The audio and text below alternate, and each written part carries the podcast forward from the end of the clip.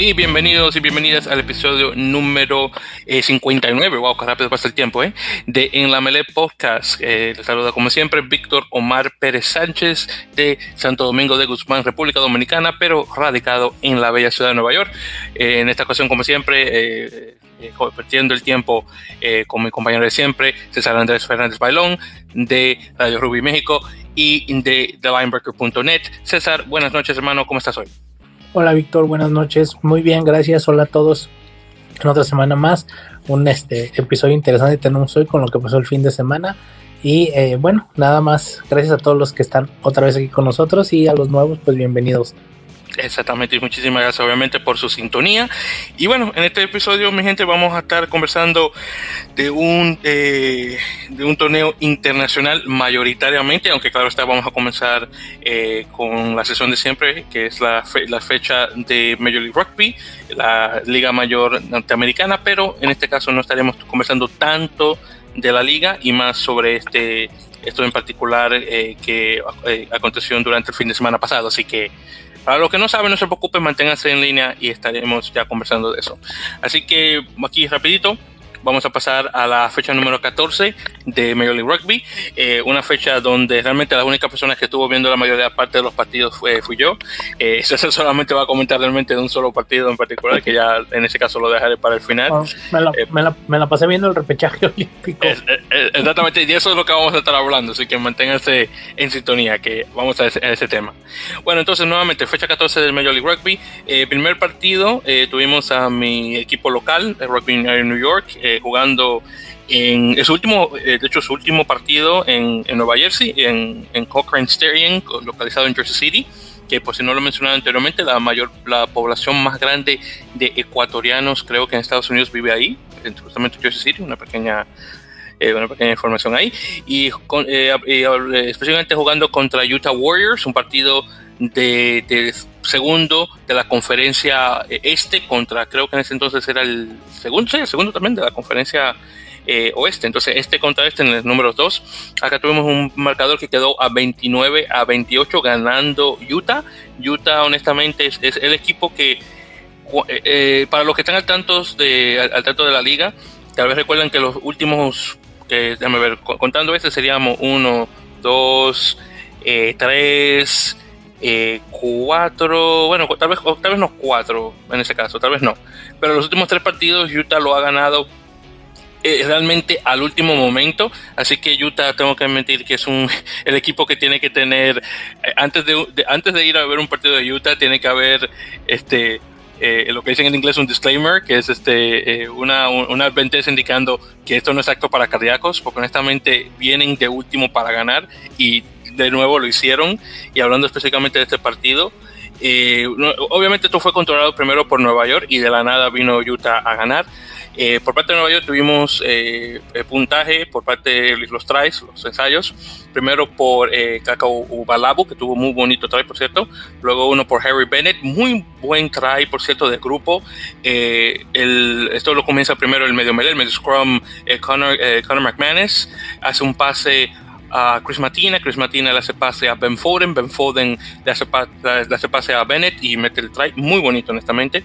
Luego tuvimos uno por eh, Taulafo, en el 35, por cierto, el de, el de el Cacao Alabu fue en el 6, en el 23, eh, 35 el de Taul, Taulafo, eh, o Talaf, eh, perdón, Taulafo.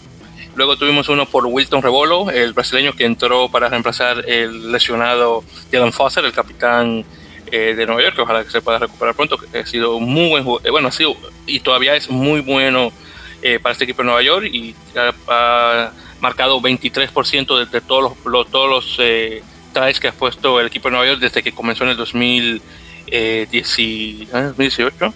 Sí, 2018, me no recuerdo. Eh, y después de ahí eh, tuvimos de esos tries, dos de ellos, el de, el, el de Balabu y el de Taulafo no venían con no venían con la conversión, ya que se marcó bajo las H con estas reglas, estas nuevas reglas que está usando Major League Rugby. Eh, que no sé por cierto si se van a mantener porque parece que World Rugby ya ha llegado a, un, a, la idea de, las reglas estas que van a mantener y otras no. Eh, y tuvimos dos patadas de, eh, conversión eh, por Bennett, 2-2. y por Malolo, Colifi, 1-3-71 luego uno de Tuabao en el 39, uno por el Lobster en el Namibio en el 60 y el que realmente marcó la diferencia que fue el de Mika Cruce en el 77. El Lobster eh, marcó dos conversiones de 5 y tarjeta amarilla a Paul Mullen que, wow, increíble lo que, lo que hizo. Paul Mullen, por cierto, estaba, eh, si mal recuerdo, estaba en rock y específicamente estaba defendiendo y le, hizo un zapetazo a la cara a Benjamín Bonazo, el argentino, y de una vez lo agarraron con la tarjeta amarilla. Ya después, bueno, este Bonazo es tan buena gente que él se le acercó después de que, estaba afuera para, para decirle algo y se dieron la mano y todo eso. Honestamente, un profesional completo, Benjamín. Una cosa que él no tenía que hacer, era porque lo tenía que hacer, pero bueno, en todo caso. Pero sí, muy buen partido. Eh, nuevamente Utah nuevamente con estos, partidos no actos para cardíacos, venir atrás a ganar. Y bueno, me siento mal obviamente como fanático de Nueva York, al menos se llevaron dos puntos, uno ofensivo y uno defensivo, así que no se fueron con las manos vacías y obviamente Utah se lleva eh, los cinco puntos totales. Luego de ahí tuvimos el partido de Nola eh, Cole eh, en casa, entre comillas, en casa de Toronto Arrows, que como hemos mencionado varias veces están jugando sus partidos de casa en, Georgia, eh, Georgia, ah, bueno, sí, Georgia, bueno, para, para distinguirlo del país, vamos a decirle Georgia. Eh, este partido quedó un marcador 18 a 12, desafortunadamente Toronto eh, nuevamente perdiendo, y otra cosa también hay que mencionar, que con esta pérdida, Toronto está ya matemáticamente descalificado para ir a las semifinales de la costa de la conferencia este, así que no importa cuántos partidos vengan, vengan a ganar ahora, mm, nuevamente matemáticamente no pueden salir de donde están, que es la parte baja de la, de la tabla. Entonces acá tuvimos eh, tries por parte en relación a, Nola, eh, uno bonito por Julián Domínguez, que creo que hasta como que se fracturó un poquito el hombro, pero parece que no, pero bueno, eso fue en el minuto 19, otro por Cameron Dolan en el 52, después ahí tuvimos la, una sola conversión que fue de, de Holden Younger, que fue el try de Dolan en el 50, en el 52, perdón, y luego tuvimos patadas de penal por parte de Stevens en el minuto 74-80, que eso fue lo que marcó la diferencia. Por parte de Toronto tuvimos tries por Ben Lasage en el 27 y uno muy bonito por Gaston Mieres en el 63. Jones eh, solamente pone una conversión de dos, que es la de Lasage. Desafortunadamente la de Mieres estaba muy eh, de la esquina y no se pudo entrar y tuvimos un intento de drop goal por parte de Will Kelly que desafortunadamente no pasó. Así que como mencioné anteriormente, eh, Toronto podría haber ganado y obviamente esta eh, victoria era extremadamente importante para Nola para mantenerse obviamente ahí en la carrera con Nueva York eh, para los playoffs, para la semifinal y como mencioné, Toronto está automáticamente fuera de la nuevamente de, de, las semifinales por cuestiones de puntos. Luego ahí pasando, tuvimos el siguiente partido eh, que fue, perdón, eh, Rugby ATL en casa, también en el mismo lugar, en, Georgia, ya que se jugaron los dos partidos uno tras de otro. En este caso, un partido eh, contra Houston Sabercats. un partido que honestamente pensaba que Sabercats iba a poder hacer algo y, y lo hizo en cierto punto. que el marcador quedó un 33 a 15, ganando Atlanta. por cierto, los 15 puntos todos llegaron por parte de Sam Windsor, que es el, mayor anotador eh, de la liga. Eh, cinco patadas de cinco en, los minutos 17, 25, 33, 40 y 45. Luego de ahí, desafortunadamente, no hubo mucho puntaje. Y él realmente fue la, fue la entidad que mantuvo el juego cerrado, pero desafortunadamente eh, para ellos, al menos Atlanta, pudo salirse de eso. Eh, por parte de la puntuación de Atlanta tuvimos dos tries por parte de Ross Deacon, el ex jugador de Nueva York, en el minuto 14 y 48, dos por Jason Dam en el minuto 36 y 60, y uno por, eh, creo que se pronuncia, en 67. Conversiones 3 de 4 por parte de Adrian Carce, el sudafricano, en el minuto 49, 61 y 68, y eh, el try de, de, Dam, que como se puso bajo las H, no venía con conversión y ahí quedó el, marcador nuevamente 36, 33 a 15. Obviamente Atlanta aún mantiene su posición en la parte, eh, la parte alta de la tabla de la conferencia este porque tiene un partido eh, más que Nueva York, así que ya cuando tenga eh, su, un día, de descanso Nueva York juegue ya el próximo partido. Obviamente vamos a ver cómo queda la tabla en ese caso. Luego tuvimos el partido de Austin Gilgronis visitando a Seattle Seahawks, los campeones que desafortunadamente no salen de una. Es muy interesante ver este partido por el hecho de que actualmente Seahawks tiene una racha de, de, derrotas una tras de otra, una tras de otra y solamente para calcular específicamente la última vez que Seattle ganó un partido fue cuando visitaron a Utah. El que se me lo recuerdo, no mentira, de hecho no fue ese. Esa fue la, de hecho la primera victoria en la semana número 4. Pero de ahí de hecho tuvieron otro partido que sí pudieron ganar que déjame ver si lo quiero encontrar, que creo que fue el partido contra, ah, sí, fue contra eh, San Diego, cuando estuvieron en su primer partido en casa, en la fecha número 8. Es decir, que estamos hablando de que una, dos, eh, tres, cuatro, y con esta 5. Es decir, que tienen una racha de 5 derrotas consecutivas, lo cual es muy interesante porque hace, no hace mucho tiempo Austin estaba en las mismas. Y como, eh, como eh, recordarán, eh, Seattle es actualmente el campeón de la liga. Y desafortunadamente creo que también matemáticamente, no, no creo, no, está. Junto con Houston matemáticamente fuera de, las semifinales, que es muy lamentable, así que no van a poder realmente defender su título. Bueno, en relación al puntaje por parte de Austin, tuvimos... uno por, bueno, tenemos los tries por parte de Jones en el 7, Hugh Roach, dos de él, del 16 en el 33, uno por eh, Connor Moneyham, nuevamente el 54, chico eh, no para, y uno por Halai, Frank Halai en el 66.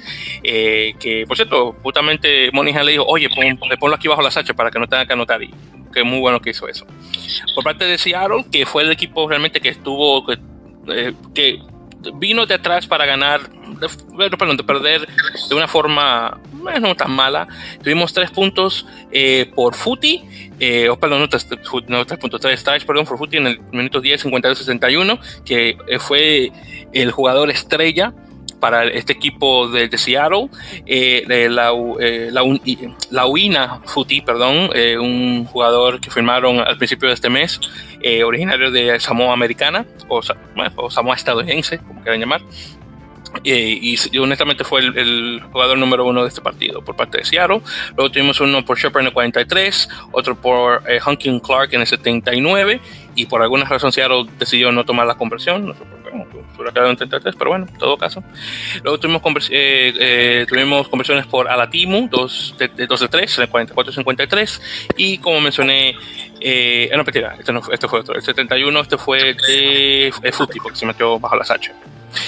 Eh, lastimosamente, eh, nuevamente una quinta derrota por parte del equipo de Seattle, pero nuevamente, al menos de ahí eh, tuvieron una muy buena. al menos Futi tuvo una muy buena presentación, no me puedo imaginar, no, no se puede quejar.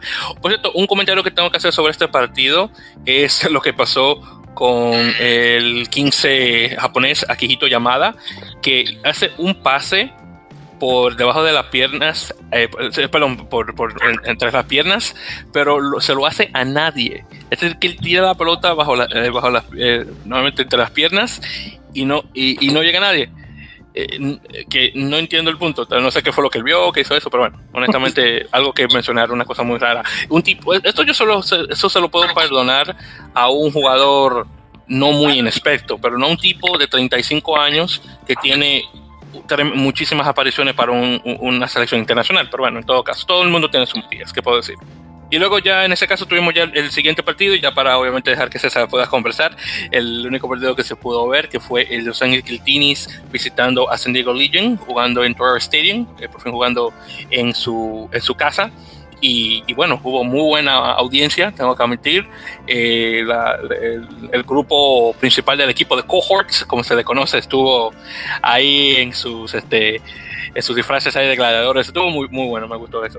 Y bueno, en todo caso, este partido quedó con un marcador de 19 a 13 ganando Giltinis. Esto es un, un, partido, por cierto, donde Giltinis vino desde atrás para ganar, una cosa que es muy rara decir eh, de un equipo que eh, bueno, realmente fue bastante dominante hasta que perdieron con Nueva York y luego de ahí las cosas más o menos como que comenzaron a titubear y, luego tuvieron esa derrota contra Atlanta y luego de ahí honestamente han dominado completamente la conferencia oeste. Solamente Utah le ha dado algo de pelea, eh, Austin hasta cierto punto y ahora San Diego, pero bueno, desafortunadamente no pudieron ganar. Muy bien, entonces hablando sobre el puntaje por parte de San Diego, tuvimos un try eh, por Dean Muir en el 34, conversión por Joe Peterson en el 35 obviamente que fue de esa misma, y dos patadas de penal, 12-4 en el 5 y en el 6, en el 68, perdón, por LA eh, o Los Ángeles tuvimos dos tries por John Ryberg en el 78 y en el 71, muy bonito el 71 por cierto, donde eh, pudo, creo que fue, creo que tu, eh, pudo absorber a como a dos o tres defensores y se los, honestamente se los comió y puso el try. Y después tuvimos uno por Adrian Cottrell que no puede parar de anotar el tipo, creo que tiene ya 10 u 11 tries, una cosa así, en el minuto 45. Después tuvimos eh, dos conversiones de tres por parte de Burton en el 46 y 72. Eh, eh, luego en la zona patadas de penal, dos de Burton que no se metieron y dos de, de Luke Carty que no se metieron. Y justamente tarjeta amarilla a Luke Carty. Bueno, entonces en este caso, César, ya para que por fin puedas conversar, hermano, dime qué tal este partido. Eh, sí, fue un partido, estuvo interesante, fue, fue un buen juego, estuvo parejo. Eh, yo, igual que el pasado de Los Ángeles, realmente mi, razón de verlo era porque quería ver a, este Jalen Robinson eh, jugar. Fue un partido eh, parejo, estuvo ahí. Nunca hubo un, como un. Nunca hubo un equipo que se despegara del marcador. Fue algo.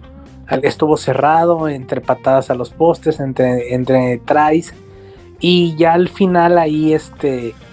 Un intercambio de penales al final, que fue lo que al final le dio la victoria a Los Ángeles un equipo de Los Ángeles que cerró bien, cerró el partido defendiendo, eh, en las últimas jugadas defendiendo. Por ahí también eh, y el, último tres de Los Ángeles, eh, uno de los que hizo el wing, su wing, no desconozco el nombre, no Van der sino el otro, el otro wing, este, de una jugada del medio scrum muy buena, tomando la base de un mall y, y este y liberando ya al final el, pase al, wing. Eh, pero fue un partido muy interesante. Eh, realmente creo que sí pudo ser para cualquiera. Ahí al final, eh, sí, un poquito indisciplinado Los Ángeles con muchos penales, a pesar de que San Diego no supo capitalizar los lines cerca del, del, del ingol. Este, y bueno, eh, como comentaba, yo quería ver a, a Robinson porque es el, que es el que creemos nosotros que es el prospecto más grande del, del proyecto de, del Crossover Academy.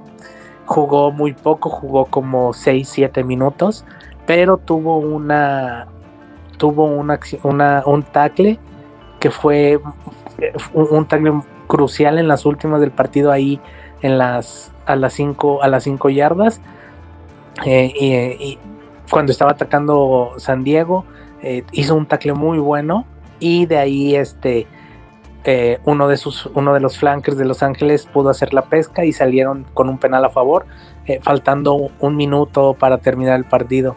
Eh, entonces se vio bien y el partido fue muy bueno. yo creo que es de los partidos, mm, quitando el hecho de todos los demás partidos donde hemos tenido muchos puntos y que han sido parejos, en cuanto a rugby como tal, creo que este ha sido de los mejores que hemos tenido en toda la temporada. Muy bien, pues me alegra saberlo en ese caso, pues nada mal.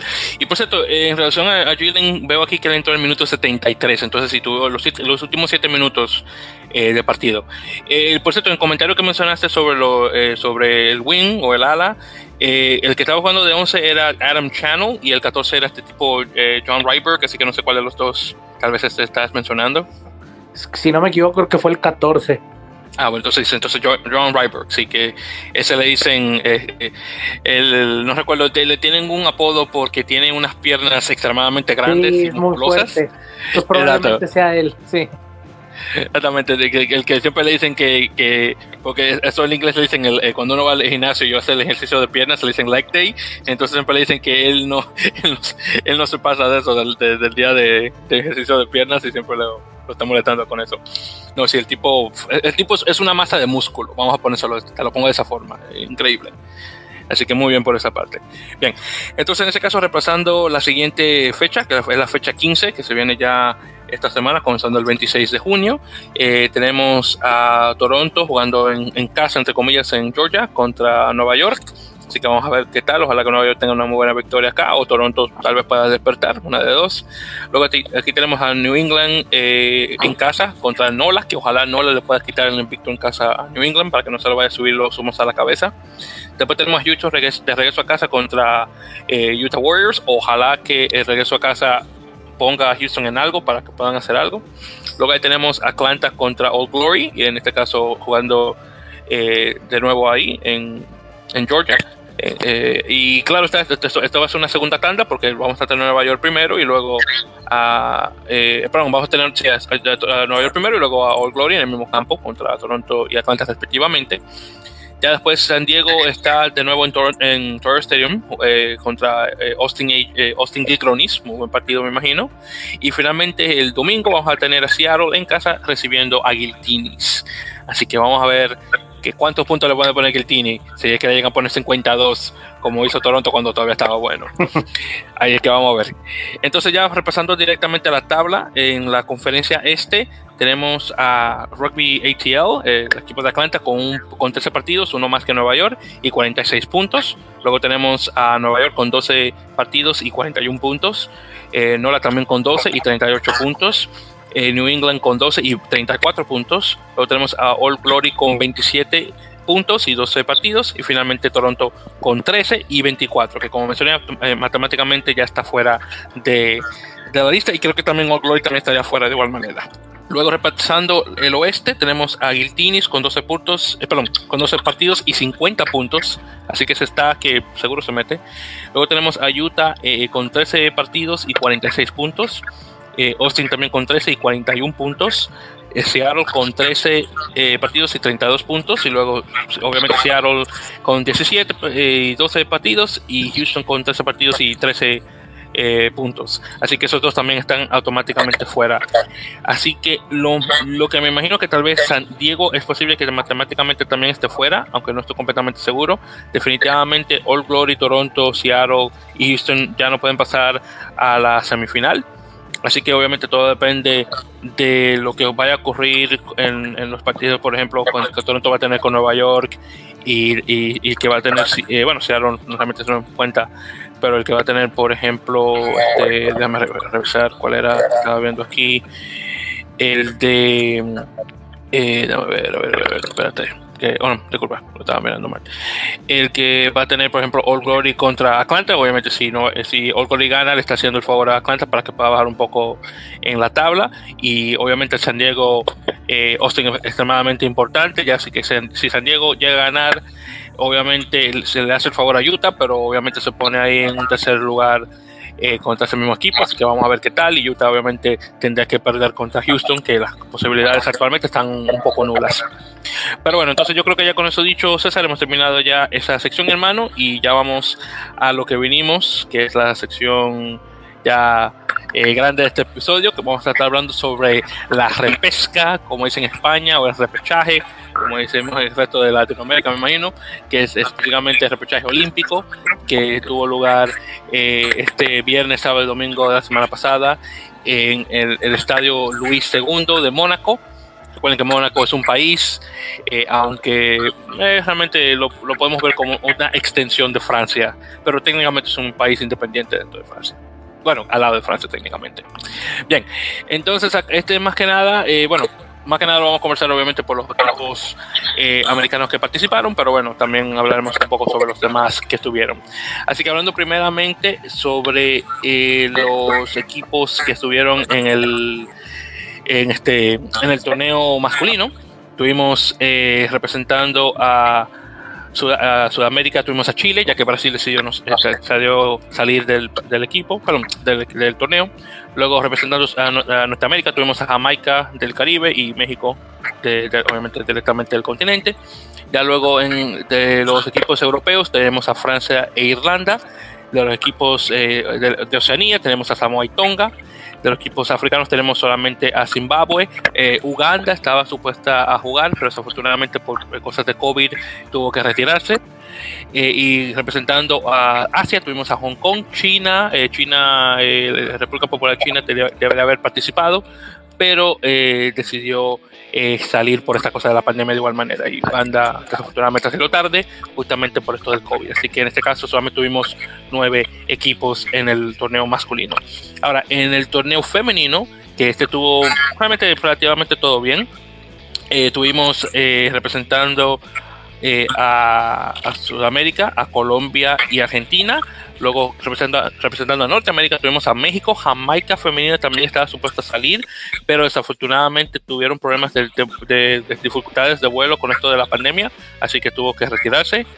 Luego tuvimos a Rusia y Francia representando a Europa. Representando a Asia tuvimos a Madagascar y Tunisia. Eh, representando a, a, este, a Oceanía tuvimos a Papua Nueva Guinea y Samoa. Y representando a Asia tuvimos a Hong Kong y a Kazajstán. O oh, perdón, disculpe, Madagascar y Tunisia representan a África, creo que es Asia, así que me disculpas ahí. Pero sí, en, este caso tuvimos 11 equipos en femenino y 9 en masculino. Y como dice el dicho, da más primero, así que comencemos primero sobre el torneo eh, más, eh, femenino. Así que ahí rápidamente para mencionar sobre eh, cada uno de los eh, partidos y sus resultados. Entonces, comenzando el 19 de junio, tuvimos en la, primeramente en el grupo A, tuvimos a Rusia, Argentina, Samoa y México. Eh, primer, el primer partido que tuvimos fue eh, de Argentina contra México, que quedó con 36 a 0. Luego ahí tuvimos a Rusia contra Samoa, que quedó 39 a 0. Luego ahí tuvimos a Argentina contra Samoa, que, que quedó en 15 a 12, muy, que, muy cercano y, casi pierden las argentinas. Y después tuvimos a Rusia contra México, que quedó 55 a 0. Eso fue nuevamente en el, en el, 19 de junio. Luego en la, en, la, en el grupo B tuvimos a Kazajstán, eh, Tunisia y Papua, Papua Nueva Guinea. Así que Papua Nueva Guinea primero juega contra Tunisia, pierde 5 a 46.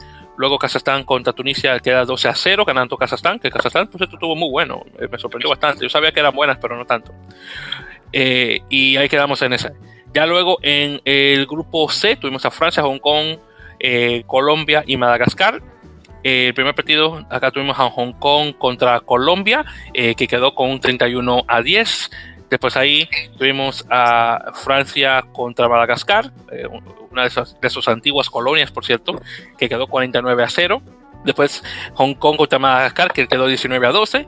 Y Francia contra Colombia, 47 a 0. Ya luego pasando el siguiente día, que fue el 20 de junio, Ahí en el grupo A México contra Samoa, que quedó 17 a 20, muy cerca eh, México de ganar. Eh, yo honestamente me imaginaba que iban a ganar, pero bueno, al fin y al cabo no llegó, no llegó pero fue el, partido más competitivo que tuvieron las mexicanas. Eh, luego ahí tuvimos a Rusia contra Argentina, que quedó 41 a 7. Luego en el grupo B tuvimos un solo partido que fue Papua Nueva Guinea contra Kazajstán, que quedó 17 a 10 ganando Kazajstán. Y finalmente, ese mismo día, en el grupo C, tuvimos a Colombia contra Madagascar, que quedó 12 a 7, muy buen partido por las Tucanes y se merecían una victoria. Y finalmente, Francia contra Hong Kong, que quedó 55 a 0. Ya después de eso, eh, los equipos que pasaron a la siguiente ronda fueron del grupo A, Rusia, Argentina, Samoa. Desafortunadamente México perdió todos sus partidos, pero no se llevó tres puntos, así que no estuvo nada mal en ese caso, viendo de esa forma. Eh, Kazajstán, Tunisia pasan del grupo B y, nuevamente Papua Nueva Guinea desafortunadamente no gana nada. Y finalmente del grupo C tuvimos a Francia, Hong Kong y Colombia. Ya en, las semifinales eh, tuvimos primero Kazajstán contra Tunisia, que estuvo muy bueno, por cierto, quedó 29-21 ganando Kazajstán. Luego acá tuvimos eh, a Rusia contra Samoa, que quedó 29 a 0. Después Hong Kong contra Argentina, que quedó 24 a 5 y finalmente Francia contra Colombia 52 a 0. Eh, y sepan que de este, de este torneo dos equipos femeninos, femeninos perdón, pasaban a, obviamente a los Juegos Olímpicos. Eh, en, la, en, la final, en la final número uno que tuvimos a Rusia contra Kazajstán, dos países que se conocen muy bien geopolíticamente hablando, siendo de la antigua Unión Soviética. Las rusas ganaron 38 a 0. Así que ahí se ve la diferencia de poder entre Kazajstán y, Rusia, y que Kazajstán estuvo muy bueno, por cierto, en su, en su parte del, torneo. Y luego, obviamente, Rusia pasa a la final, eh, que sea, bueno, pasa a las Olimpiadas, perdón. Y finalmente tuvimos a Hong Kong contra Francia, que honestamente no me, sorprende, 51-0 ganando Francia contra Hong Kong. Pero obviamente eh, el mérito hay que darle a Hong Kong y Kazajstán, que supieron jugar bastante bien cuando tenían que hacerlo. Así que Francia eh, nuevamente pasa a las Olimpiadas y con eso eh, se une eh, obviamente a los demás equipos que ya están en, el listado, que eso incluye a Japón obviamente como anfitrión, Nueva Zelanda, Estados Unidos, Canadá, Australia, Brasil, Gran Bretaña, Kenia, Fiji, China y obviamente Francia que entra ahí y también este, la República de Corea también que entra eh, en este caso. Y creo que van a entrar como República de Corea eh, directamente. Bueno, sí, República de Corea, que no será Corea del Sur. Bueno, entonces ya en ese caso representando este torneo femenino, eh, César, dime, ¿qué tal? Pues un torneo en el que realmente los favoritos estaban muy claros desde el principio, Rusia, Francia, por ser los equipos en primera del, del, este, del circuito mundial.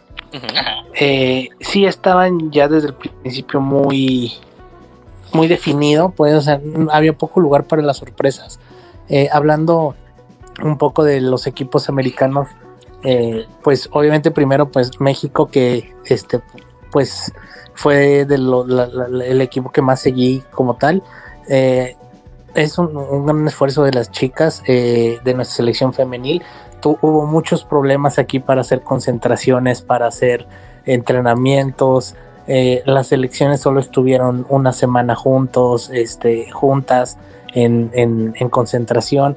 La verdad, eh, tratar de ir a jugar así es muy, muy destacable. Eh, sigue habiendo algunos errores, mm, mm, creo yo, muy básicos, que son el pase, la recepción y ese tipo de errores que, bueno, son perfectamente corregibles eh, pero que siempre han sido un mal como del rugby femenil en México durante los últimos años. Pero bueno, sí, habrá que trabajarlo para corregirlo. Eh, obviamente el partido contra Rusia pues no había mucho que hacer, realmente Rusia era el favorito eh, a ganar el, el, torneo. contra, contra Argentina era un partido que pintaba un poco más parejo. Argentina, si bien su rugby femenil también está en, en crecimiento y en, en inicios, eh, sí tienen un, una sí tienen una cultura y tal vez a lo mejor un poco de métodos y a lo mejor sí jugadoras mejores que nosotros. Entonces eh, bueno ahí se notó la diferencia. Y eh, ya brincamos un poquito al último partido con Samoa eh, sí Samoa es una, un equipo una selección de mucho rugby su rugby femenino no está tan desarrollado en el sevens en el 15 es más en el sevens no tanto pero fue un muy buen partido de México y aprovechó por ahí al final las tarjetas. Desafortunadamente no alcanzó para darle la vuelta al partido, pero fue un fue el mejor partido de todos de todos los partidos de la selección femenil. Eh, y habrá que corregir cosas, obviamente el desarrollo te lo va a ir dando, pero siempre es bueno poderse medir en este tipo de nivel y eh, más en este en este contexto que pues venía de muy complicado por todo esto de la pandemia. Y este fue una pues una participación realmente lo que este se iba a buscar era la experiencia eh, y todo ese tipo de cosas.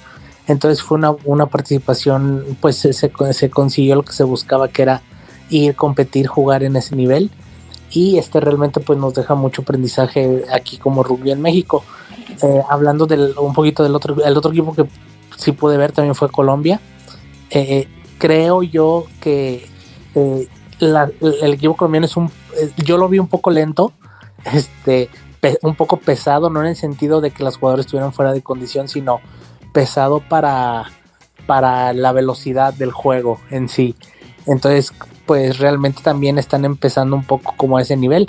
Ya fueron a unos Juegos Olímpicos las colombianas, ya este, ya tienen una medalla de Panamericanos también. Entonces realmente a ese, a ese nivel tan grande ya han tenido un par de, de experiencias, pero bueno, también les tocará trabajar y desarrollar.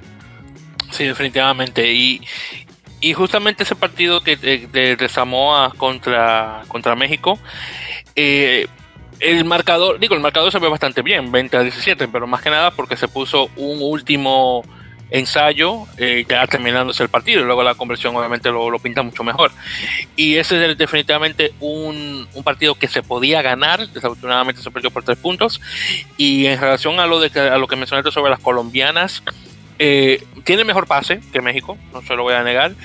Eh, pero sí, en relación a la velocidad del juego, falta. Sí, tengo que, por ejemplo, si tú unas rusas, unas, unas francesas, ya obviamente equipos con cierta condición física, que tienen obviamente eh, muchísima más experiencia, sí, definitivamente se nota del cielo a la tierra. Así que comparando a Francia con a, a Francia, Rusia contra con México, Colombia, que Sí, y, más México, que todavía le falta muchísimo también, obviamente por subir, eh, es mucho. Y en relación a, las argentinas, hay que decir que las argentinas me sorprendieron bastante. Eh, un equipo que no fue a las Olimpiadas eh, de 2016 por el hecho de que perdieron contra Colombia en la última jugada del partido. y, bueno, llegan aquí a, la repesca, al repechaje, y no, bueno, no puedo decir que, dominaron, eh, bueno, fuera, obviamente fuera de, lo que hicieron acá eh, en, el grupo A. Claro, ese partido contra Samoa estaba muy cerca, que lo podían perder, y México mira cómo hizo eh, contra Samoa, que fácilmente también podía ganar. y obviamente cuando jugaron contra Rusia, hasta ahí se notó la diferencia, 41 a 7, a 7 que era el, marcador. Y ya luego de ahí, cuando pasaron a las semifinales que jugaron contra Hong Kong y Hong Kong como tú sabes, es un, equipo que todavía no tiene ese nivel eh, femenil en 7, le gana 24 a 5. Eh, así que honestamente todavía falta mucho, a, todos a todos los equipos americanos le falta todavía muchísimo eh, que avanzar. Argentina femenil es ahora que está tratando de subir de, nivel para ponerse más o menos ahí a la par con los hombres. Como tú sabes, desafortunadamente por el eh, por el feminismo que hay en Argentina, es que la cosa está tratando de subir, pero sabes que hay muchísimo machismo en el rugby argentino. O sea que si tú eres chica y no juegas eh, hockey de pasto, eh, te, miran de marimacho, como decimos en Dominicana, y también creo que en Argentina también usa ese término. Y si entonces, y, y es lo mismo si eres hombre, si tú eres hombre y juegas hockey de pasto, ya luego te dicen unas cuantas palabras despectivas. Eh, de tu sexualidad, que, es increíble. Bueno, qué decirte, son, ignorancia de la gente en ese, de, de, esos tiempos. Pero claro, la cosa está cambiando. Pero hay, hay unas cosas que hay que mencionar. Y obviamente a los, tres equipos eh, tienen que mejorar bastante y, ver qué tal. Lastimosamente Jamaica no estuvo ahí que aunque no hubieran ganado me hubiera gustado ver el qué fue lo que el, tipo de juego que trajeron las jamaicanas pero desafortunadamente no se llegó a dar bueno, entonces en ese caso, ese, ya vamos a hablar del plato fuerte, que es la, el torneo masculino. Entonces acá tuvimos los siguientes, eh, los eh, siguientes equipos. Eh, tuvimos representando a Sudamérica, a, Chile, que nuevamente después Jamaica y México en Norteamérica, Francia e Irlanda en Europa, Samoa Tonga de Oceanía, Zimbabue de África y nuevamente Hong Kong de Asia. Entonces aquí repasando cada uno de los grupos, que fueron pues dos grupos, grupo A, grupo B, cada uno, eh, uno de cinco y uno de cuatro, ya que como mencioné Uganda desafortunadamente tuvo que salir por esto de, un problema de COVID que tuvieron al llegar a Mónaco. Eh, tuvimos en el grupo A a Irlanda, Samoa, Zimbabue, Tonga y México. Eh, primero tuvimos el primer partido que se jugó el viernes, el 18, el único el partido que se jugó ese día, que fue Zimbabue contra México, que quedó 21 a 0. Honestamente esperaba un poquito más del equipo mexicano, pero bueno, desafortunadamente Zimbabue dio mucho más. Por cierto, una cosa muy interesante también de este equipo de Zimbabue, vi que el, que tenían de capitán, que creo que se apellido, eh, creo que Ross Broad, no recuerdo bien el apellido, eh, eh, el, el, único el único jugador blanco en el, en el, equipo, todos los demás son negros. Claro, Zimbabue ya tiene esa reputación por, por los años de, de Robert Mugabe, donde realmente despachó a la comunidad eh, eh, de descendencia europea del país, completamente lo opuesto que hizo eh, Mandela cuando tuvo posesión de, Sudáfrica, pero bueno, ya es otra cosa, ya para no hablar mucho de política, pero bueno, una cosa interesante que mencionar, el único blanco en el equipo de Zimbabue, que me recuerda mucho al chico este inglés que estaba jugando con Kenia, que fue el único blanco en el partido, en el equipo, perdón. Luego ahí tuvimos a Samoa contra México, que quedó 69 a 5. Eh, luego ahí tuvimos a Irlanda contra Zimbabue, que quedó 31 a 10, ganando Irlanda. Y después ahí tuvimos Irlanda contra México, 31 a 0.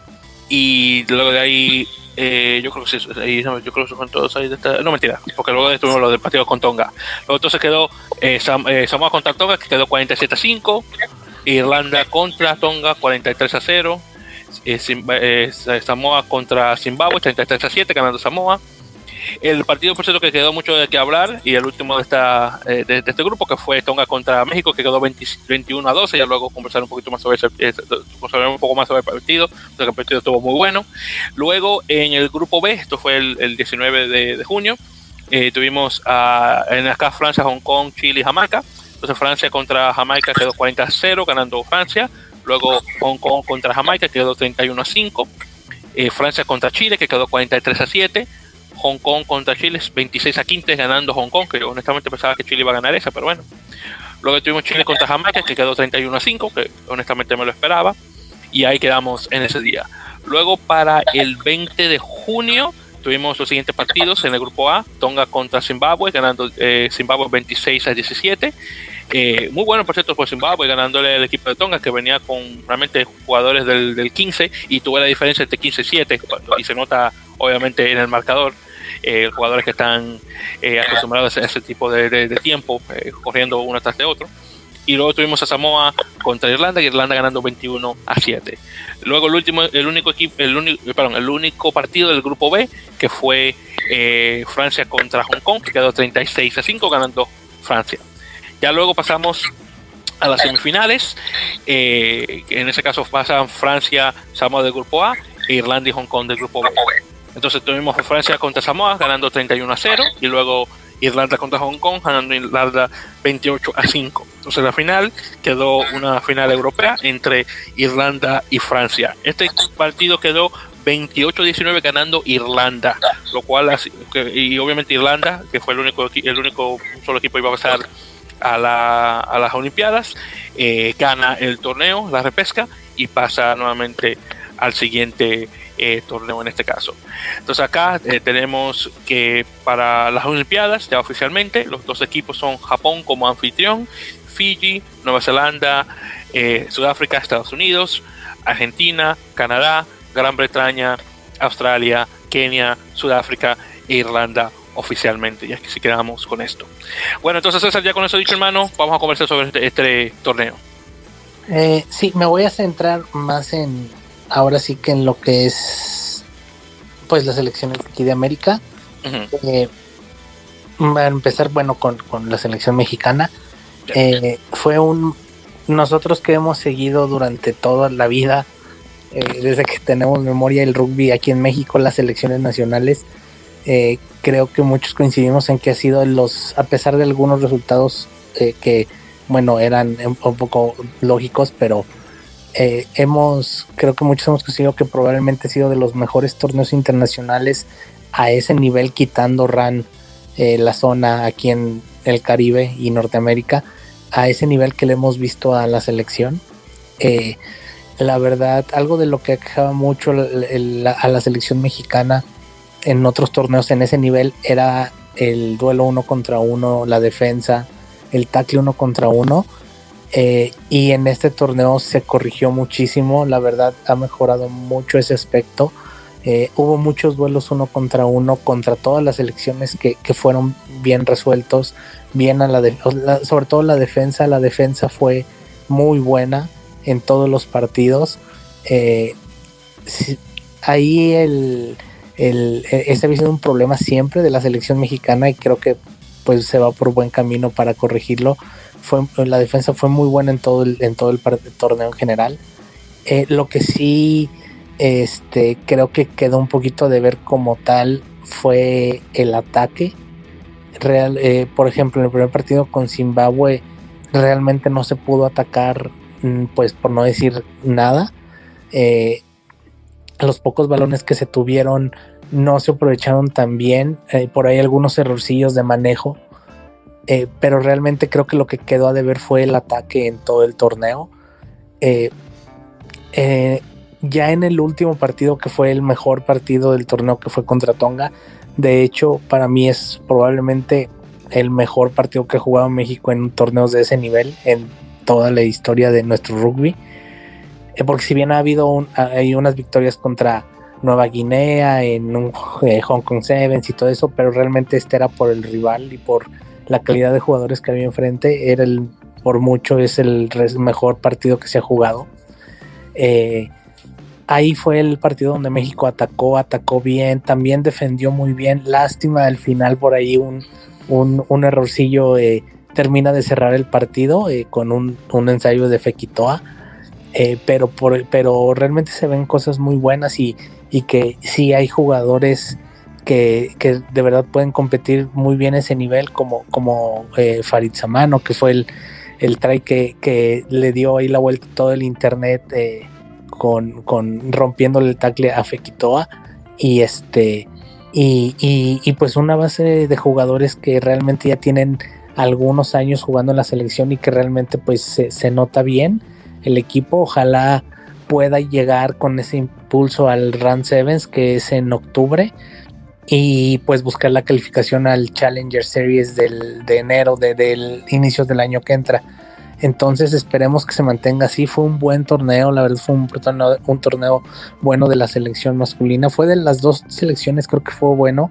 Unos tienen mejores cosas que otras, obviamente diferente, eran diferentes rivales y diferentes situaciones.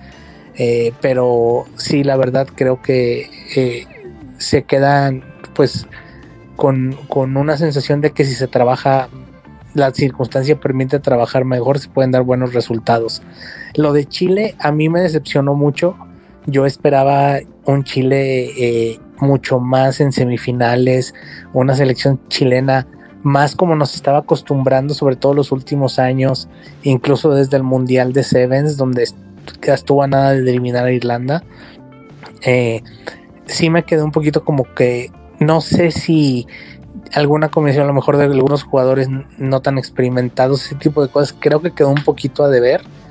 Lástima que se, a lo mejor sí era muy difícil conseguir un boleto olímpico, pero eh, yo sí los esperaba ver más en semifinales, segundas rondas por ahí, y pues no se pudo dar. Y el equipo de Jamaica que eh, durante los últimos años ha dominado aquí la zona, pues realmente lo que tiene el equipo de Jamaica es que al ataque es muy peligroso porque tiene atletas muy buenos. Es jugadores que agarran la pelota y es muy probable que ya no los alcances. Y porque son muy buenos atletas, pero son muy desordenados, sobre todo a la defensa. Entonces de repente con cualquier cosita se desordenan y por eso les hacen tantos puntos. Entonces realmente ahí lo que siempre es juego, siempre ha sido así. Entonces realmente lo que ellos eh, sufren más es momento de defender y el orden por eso pues tienen resultados con muchos puntos en contra, aunque también anotan mucho. Eh, y bueno, creo que no fue la excepción en este torneo, eh, fue igual, creo que un poquito a la baja lo que venían jugando en los torneos anteriores. Y pues también son los otros favoritos a ganar el, el, el Seven de aquí de la zona a fin de año, junto con México, creo yo. Y bueno, va a ser un buen, va a ser un, buen, una buena competencia. Eh, como decimos aquí en México, va a ser un buen tiro entre México y Jamaica en, a fin de año.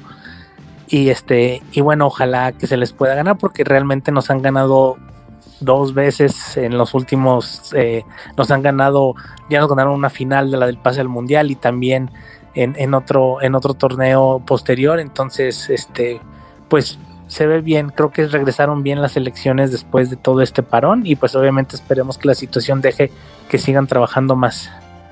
Sí, hermano, y sabes que eh, haciendo el, paréntesis ahí que mencionaste sobre eh, el farista mano y el, y el, el, try, el ensayo que puso, ese, ese, iba a ser el comentario más que nada de cuando venía corriendo y se quitó a Malakai Fekitoa, eh, ex jugador de Nueva Zelanda, ahora pasando oficialmente eh, al, equipo eh, de Tonga a través del, atajo olímpico. Eh, y, y, bueno, y al final, cuando todavía no se la secó y estuvo, y estuvo aplaudiendo, honestamente, el equipo mexicano, aunque no ganó ningún partido, ese, ese partido en particular fue lo que donde se fueron con, con la cabeza al, cabeza arriba, bueno, con la frente arriba, hemos dicho, alzada y, y, definitivamente se llevaron el respeto de, la comunidad internacional de rugby. Entonces, definitivamente, yo creo que la gente de en adelante va a ver a Farid Samano muy diferente de como lo veían antes de ese torneo. Al menos eso es lo que espero, usando los dedos.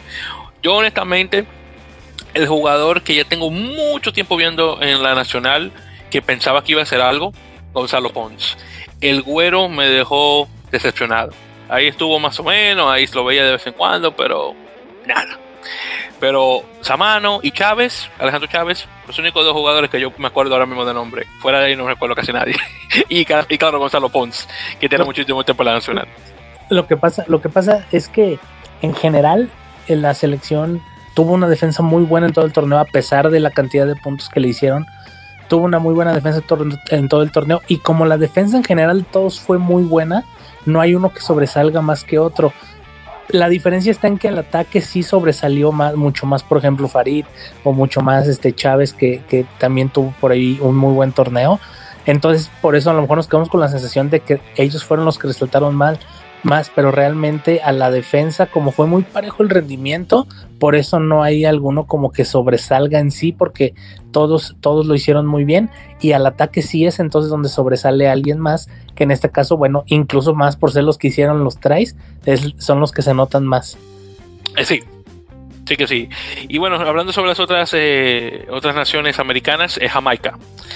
Jamaica, sí, desafortunadamente los jamaicanos eh, de van a dar buen torneo ahora cuando venga el, el Run Sevens ahora, eh, que vamos a hablar un poquito sobre eso ya cuando estamos hablando de noticias. Eh, de que van a dar buen torneo lo van a hacer, me imagino que sí. Eh, pero honestamente esperaba un poquito más de ellos, solamente marcan eh, que cuando fueron dos tries solamente marcaron en el torneo completo, déjame censurarme. sí, porque marcaron una, uno contra Hong Kong y luego otra contra Chile. Y por cierto, la misma persona que marcó los, este, los puntos eh, fue este chico apellido Catton, eh, Brown, ahora, no recuerdo el, nombre de él, Mason, Mason Catton Brown, que por cierto, él realmente viene de rugby, de rugby league, es un jugador de rugby a 13. Él juega o jugaba para, a ver si llego a acordarme, el último equipo donde yo lo vi. porque él nací, nacido y creado en Inglaterra, obviamente de descendencia jamaicana, que hay muchísimas personas ahí. Creo que la última vez que lo vi jugar fue en Wakefield Trinity, que es uno de los equipos del, Super League, que es la, liga máxima de rugby 13 en, Inglaterra. Eh, yo sé que también estuvo una, vez, brevemente estuvo jugando con Toronto Wolfpack, eh, de, de, cosa de Canadá, eh, cuando, cuando subieron creo que eso fue cuando subieron a, no mentira, todavía no estaban en la segunda división, cuando estaban en, en, la, Championship todavía. Pero, eh, y, y, sí, luego estaba él, eh, estaba también eh, Osborne, el, el, capitán, que no recuerdo originalmente de cuál, de, cuál club viene él, pero creo que también es inglés, si mal no recuerdo. Y está este chico Mike Sinclair, que es jamaiquino americano, que bueno, que jugó, tuvo un tiempo jugando con Robbie United en New York y cuando el entrenador del equipo de Jamaica es, Steve Lewis, el, lagarto, le dicen a él, de Lizard, no sé por qué.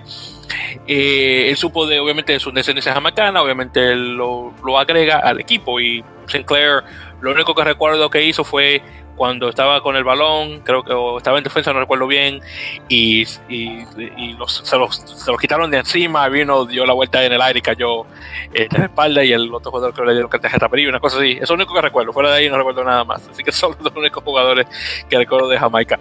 Pero honestamente esperaba muchísimo más del equipo este, y bueno, vamos a ver ya para el RAN, veremos qué tal.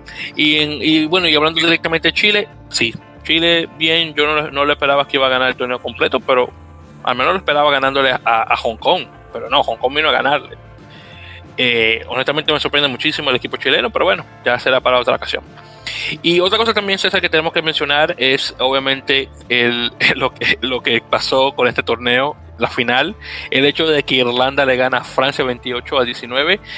Este equipo irlandés, para los que no saben, wow.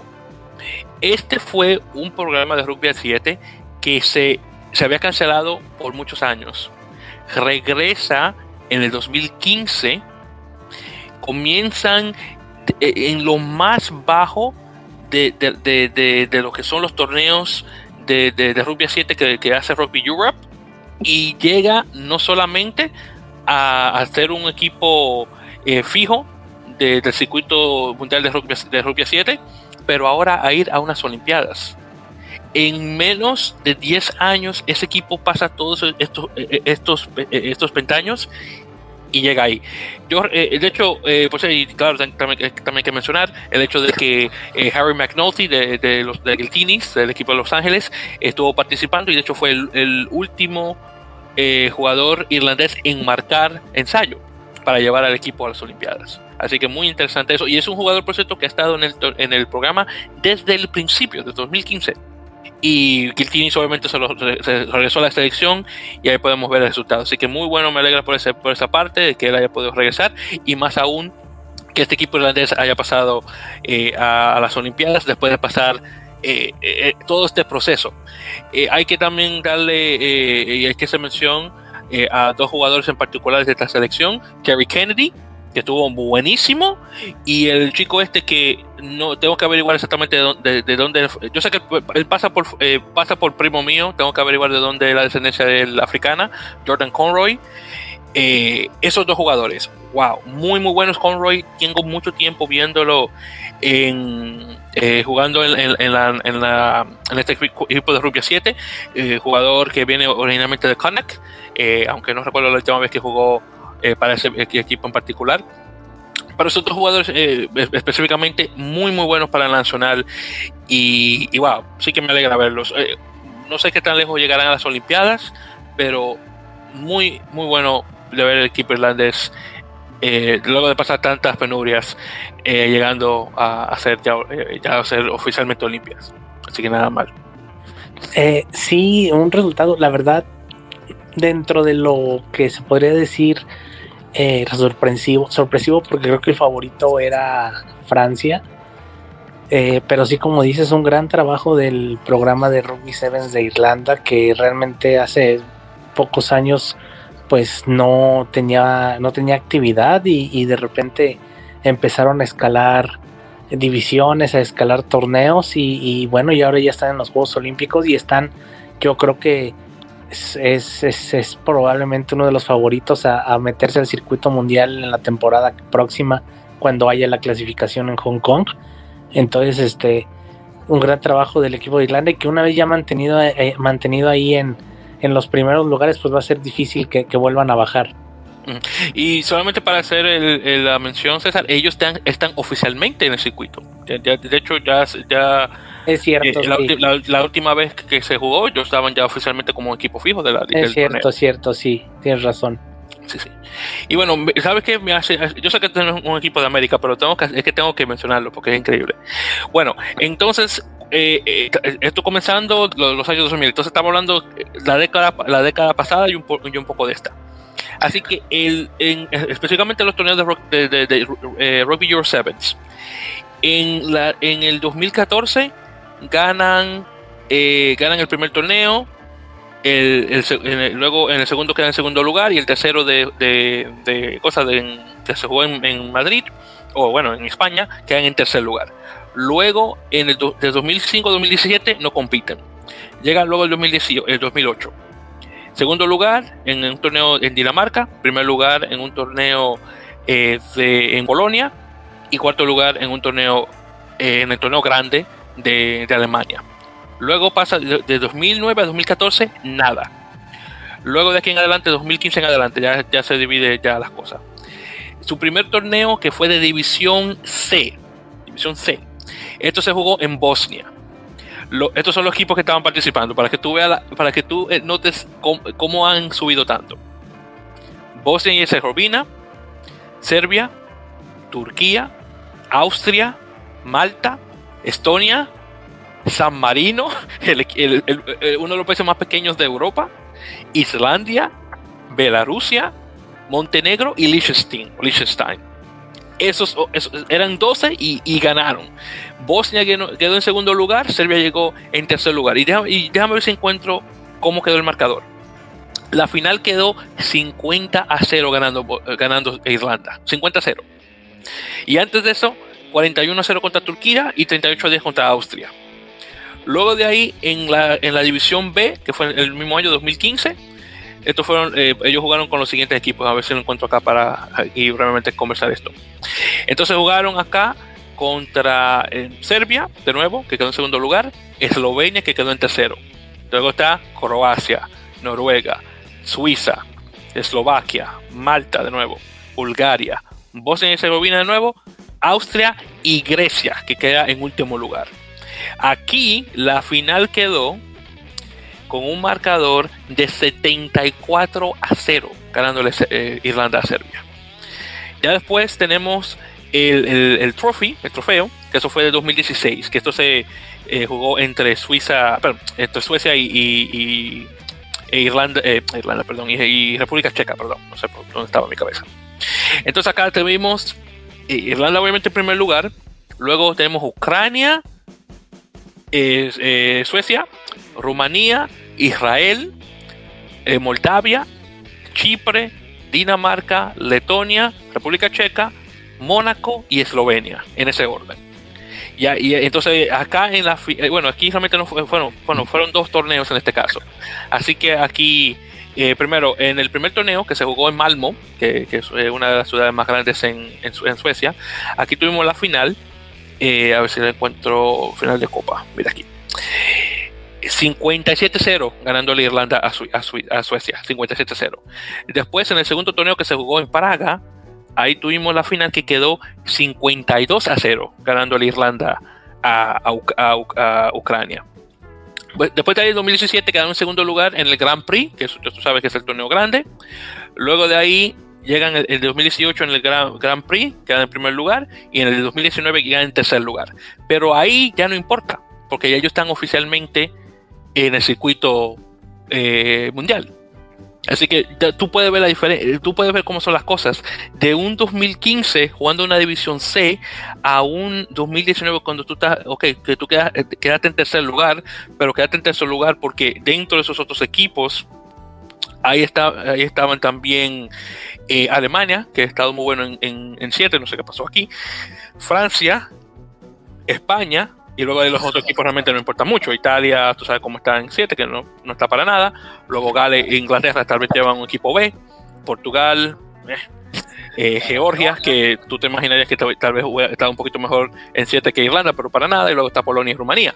Así que es una gran diferencia esta, César. Tengo que admitir, a a mí honestamente esta historia me encanta. Muy interesante esto. Sí, realmente tuvieron que recorrer todos los torneos de Europa, todas las divisiones, en eh, torneos con equipos pues amateurs, en lugares que pues no, quién sabe dónde están. O sea, realmente empezaron desde abajo y, y digo, porque así los obliga su zona, así los obliga eh, pues Rugby Europe, que es la que rige el rugby en Europa. Entonces, pues sí, desde abajo, literalmente desde abajo tuvieron que recorrer toda la, todo el camino, la escalera hasta ahorita estar acá en la arriba.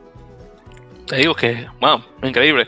Pero sí, muy, eh, nuevamente felicitaciones a, estos jugadores, eh, nuevamente irlandeses, y deseándole la mejor de las suertes. Por cierto, una cosa que eh, se me olvidó mencionar cuando estábamos conversando sobre Major League Rugby para hacer un paréntesis rapidísimo eh, y hablando sobre el partido este del de, de, contra San Diego que, que estuvimos conversando al final no sé cómo se me olvidó mencionar esto pero la lesión de nuevo de Chris, de Chris el ex capitán inglés, ex jugador de Harlequins, que tal vez como recuerdan, desafortunadamente se lesionó el hombro, creo que fue el hombro derecho, y se lo lesiona de nuevo en este partido después de haber hecho toda la rehabilitación correspondiente para regresar al, campo. Así que muy mala suerte. Aquí, entonces, mira la diferencia. Aquí estamos hablando de la suerte del irlandés, the luck of the Irish, como dicen en inglés, y desafortunadamente la mala suerte del inglés. Sí, qué lástima, porque ya casi toda la temporada se llevó recuperarse y ahora otra vez con, con, la, con la lesión. Entonces, a ver cuánto tiempo ahora eh, se va a tomar. Probablemente a lo mejor ya no regrese esta temporada y bueno, quién sabe qué vaya a pasar para la próxima. Sí, es muy lamentable, honestamente. Bueno, pero deseándole a Chris, obviamente, una recuperación rápida. Y bueno, ojalá que. Eh, a él, bueno, como este del hombro, tú sabes que el hombro se recupera un poquito más rápido que, por ejemplo, lo que desafortunadamente le pasó a Juan Manuel Leguizamón en relación a su, a su pierna. Así que en este caso, cruzando los dedos todo sale bien y puede recuperarse. Bueno, entonces ya con eso dicho, César, vamos rapidísimo, hermano, a pasar a la sección de noticias, sin no delatar mucho tiempo. Y ya que estamos hablando de Rupia 7, vamos manteniendo ahí en, el, en, este, en este tema y vamos a hablar obviamente sobre lo que mencionaste anteriormente, que es el torneo de Rand Sevens, que se anunció que se va a jugar este octubre, eh, efectivamente para buscar eh, las fechas, que eso no me había dado cuenta, se va a jugar del 16 al 17 de octubre en Tucos y Caicos, específicamente en la, isla de Providenciales. Eh, para los que no saben, Tucos y Caicos, que es un, un archipiélago de islas muy cerca de Haití, eh, es una de las dependencias de, del Reino Unido, de Gran, Bretaña e Irlanda del Norte. Eh, de hecho, eh, una gran población de paisanos dominicanos y algunos hermanos haitianos también viven en ese lugar. Y de hecho, para hacer un pequeño paréntesis, eh, cuando la selección dominicana tuvo su primer viaje fuera del país después de mucho tiempo en un torneo de RAN, donde jugaron contra Turcos y Caicos, desafortunadamente perdieron. Eh, eh, el, el, actual esposo de, de, mi, de mi mamá, que no, no, puedo decir que es mi padrastro porque no, no, vive, no vive con ella, pero en todo caso, eh, él estuvo en ese, en ese entonces estaba viviendo en Tucos y Cagos, en Providenciales, y le había mencionado a él que por favor fuera a ver el partido, aunque yo sé que no iba a entender nada del deporte, y por coincidencias de la vida, él, que trabajaba anteriormente como taxista, eh, se le, lo llama un amigo para decirle que vayan a recoger un grupo de chicos dominicanos en el, en el aeropuerto y resulta ser que estos chicos dominicanos eran la selección de la República Dominicana. Y, así fue como yo de casualidad llegué a conocer a lo que actualmente son muy amigos míos, que son Fernando Jaques y Caones eh, Mancebo de la selección dominicana. Y a Eric, que también no se me puede olvidar mencionarlo, a Eric, saludos a los tres que llegan a escuchar esto. Así que un pequeño paréntesis que mencionar. Bueno, entonces en este caso, regresando al torneo, eh, acá, eh, eh, y por cierto, eso se va a jugar en Meridian Rugby Fields, que es la, casa del, rugby en Tucos y Caicos. entonces, acá, desafortunadamente, solamente van a tener un, torneo de hombres, no va a haber mujeres. Y obviamente, el que gane aquí, obviamente, se asegura su posición en el Challenger Series de 2022, que ojalá llegue a ocurrir. Y en este caso, el torneo tal vez se vaya a jugar para febrero o marzo, todo dependiendo, obviamente, de lo que ocurra esto, con la pandemia y el ganador de esto del, Rugby Challenge Series quedaría como el equipo número 16 del, circuito mundial de, de, World Rugby. Así que vamos a ver qué tal. En ese caso, México Mujeres ya obviamente ha garantizado su lugar en el torneo eh, eh, femenino, así que ahí veremos qué tal. Bueno, entonces ya con eso dicho, continuando. Eh, también tenemos a repasar brevemente eh, el torneo que es la serie internacional eh, de sub-20 o menores de 20, que está eh, actualmente jugando en Sudáfrica entre Argentina. sub-20, los Pumitas, Uruguay sub-20, los Teritos, Georgia sub-20, los Junior Lelos y obviamente el anfitrión Sudáfrica sub-20, que son los Junior Springboks. En la primera jornada que se jugó eh, la semana pasada, eh, tuvimos Argentina contra Georgia ganando 82 a 10. Obviamente los argentinos llegaron y conquistaron. Y luego tuvimos el partido de Sudáfrica contra Irlanda, eh, contra, perdón, Sudáfrica contra Uruguay con 29 a 10.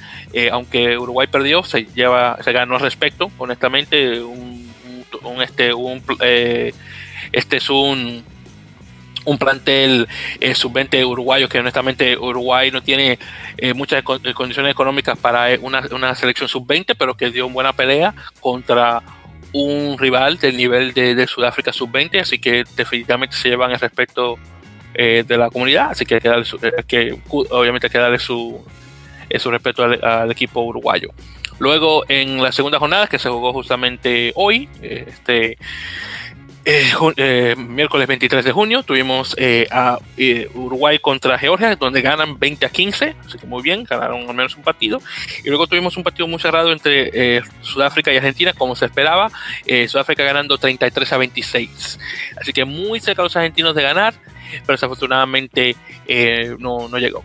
Ya la, próxima fecha, que va a ser este próximo lunes 28, vamos a tener eh, obviamente Sudáfrica contra Georgia y claro está la batalla por el Río de la Plata entre Argentina y Uruguay. Ya luego de ahí el, eh, eh, ya tenemos la segunda parte del torneo donde primero juega contra cuarto y segundo contra tercero, si mal no recuerdo, y ya obviamente el que quede ahí obviamente llega a alzarse como campeón. Perfecto. Luego de ahí también tenemos, César, eh, que los árbitros eh, para la clasificación al Mundial 2023 ya se han asignado. De hecho, eh, la clasificación va a comenzar, de hecho, este fin de semana, este próximo 26 de junio. Vamos a tener el partido de Brasil contra Paraguay, que, bueno, ya quiero ver los planteles de ambos equipos. Aquí vamos a tener de árbitro a Damián Schneider, de Argentina. Eh, junto con eh, eh, Ricardo y Víctor Barbosa de Brasil. Y como tema vamos a tener a Alejandro Longres de Uruguay. Eh, después, el próximo sábado, el 3 de julio, Chile contra Colombia. Y ahí en el, en el estadio este de Elías Figueroa, de Valparaíso. Aquí vamos a tener a Francisco Gómez de, de árbitro de Uruguay. Y los otros dos van a ser Matías Esteban de Uruguay y Felipe Balbotín de Chile. Y TMO vamos a tener a Gabriel Pinter de, de Chile y ya luego los, eh, los partidos que se van a jugar en, Montevideo, porque claro, estábamos a tener eh, el partido de Uruguay contra el equipo que sea. De hecho, aquí vamos a tener un, un, grupo arbitral italiano, Andrea Piardi eh, y, Gianluca Cecchi, que son dos, dos árbitros italianos que van a estar, de hecho, acá. Muy interesante que sean de Italia. Y también a Gonzalo de, de Achaval, de Argentina.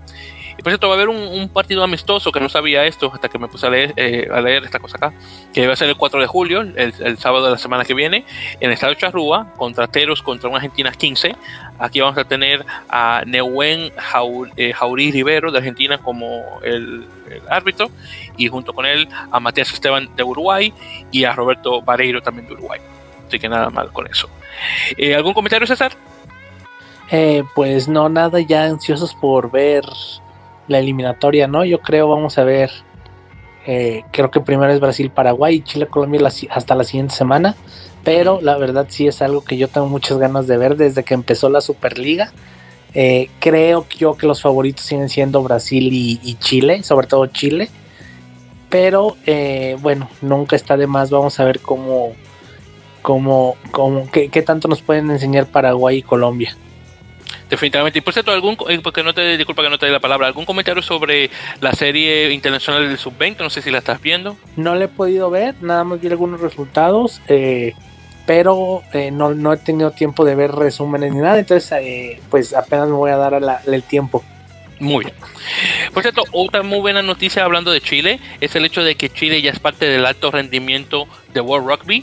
se anunció que, el, cuerpo gobernante del, deporte va a estar aportando un total de 100 mil libras esterlinas este año 2021 y otras 100 mil para 2022 por el hecho de que el, Rugby Chile o Chile Rugby eh, se ha ganado eh, la credibilidad del rugby internacional, lo cual es buenísimo.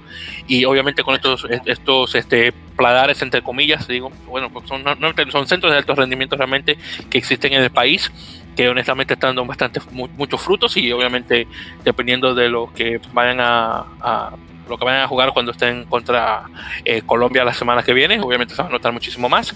Y, y sí, es muy bueno ver este, este tipo de, aportación económica por parte de World Rugby, eh, incentivando el, buen trabajo que está haciendo eh, la, la, Federación Chilena de Rugby y lo mucho que ha ha cambiado el rugby chileno en estos pasados años con la creación de SECNAM y, bueno, y el rendimiento de, la selección de, de, rugby 7, aunque no tuvo muy buena esta, este último torneo, pero muy bueno de ver.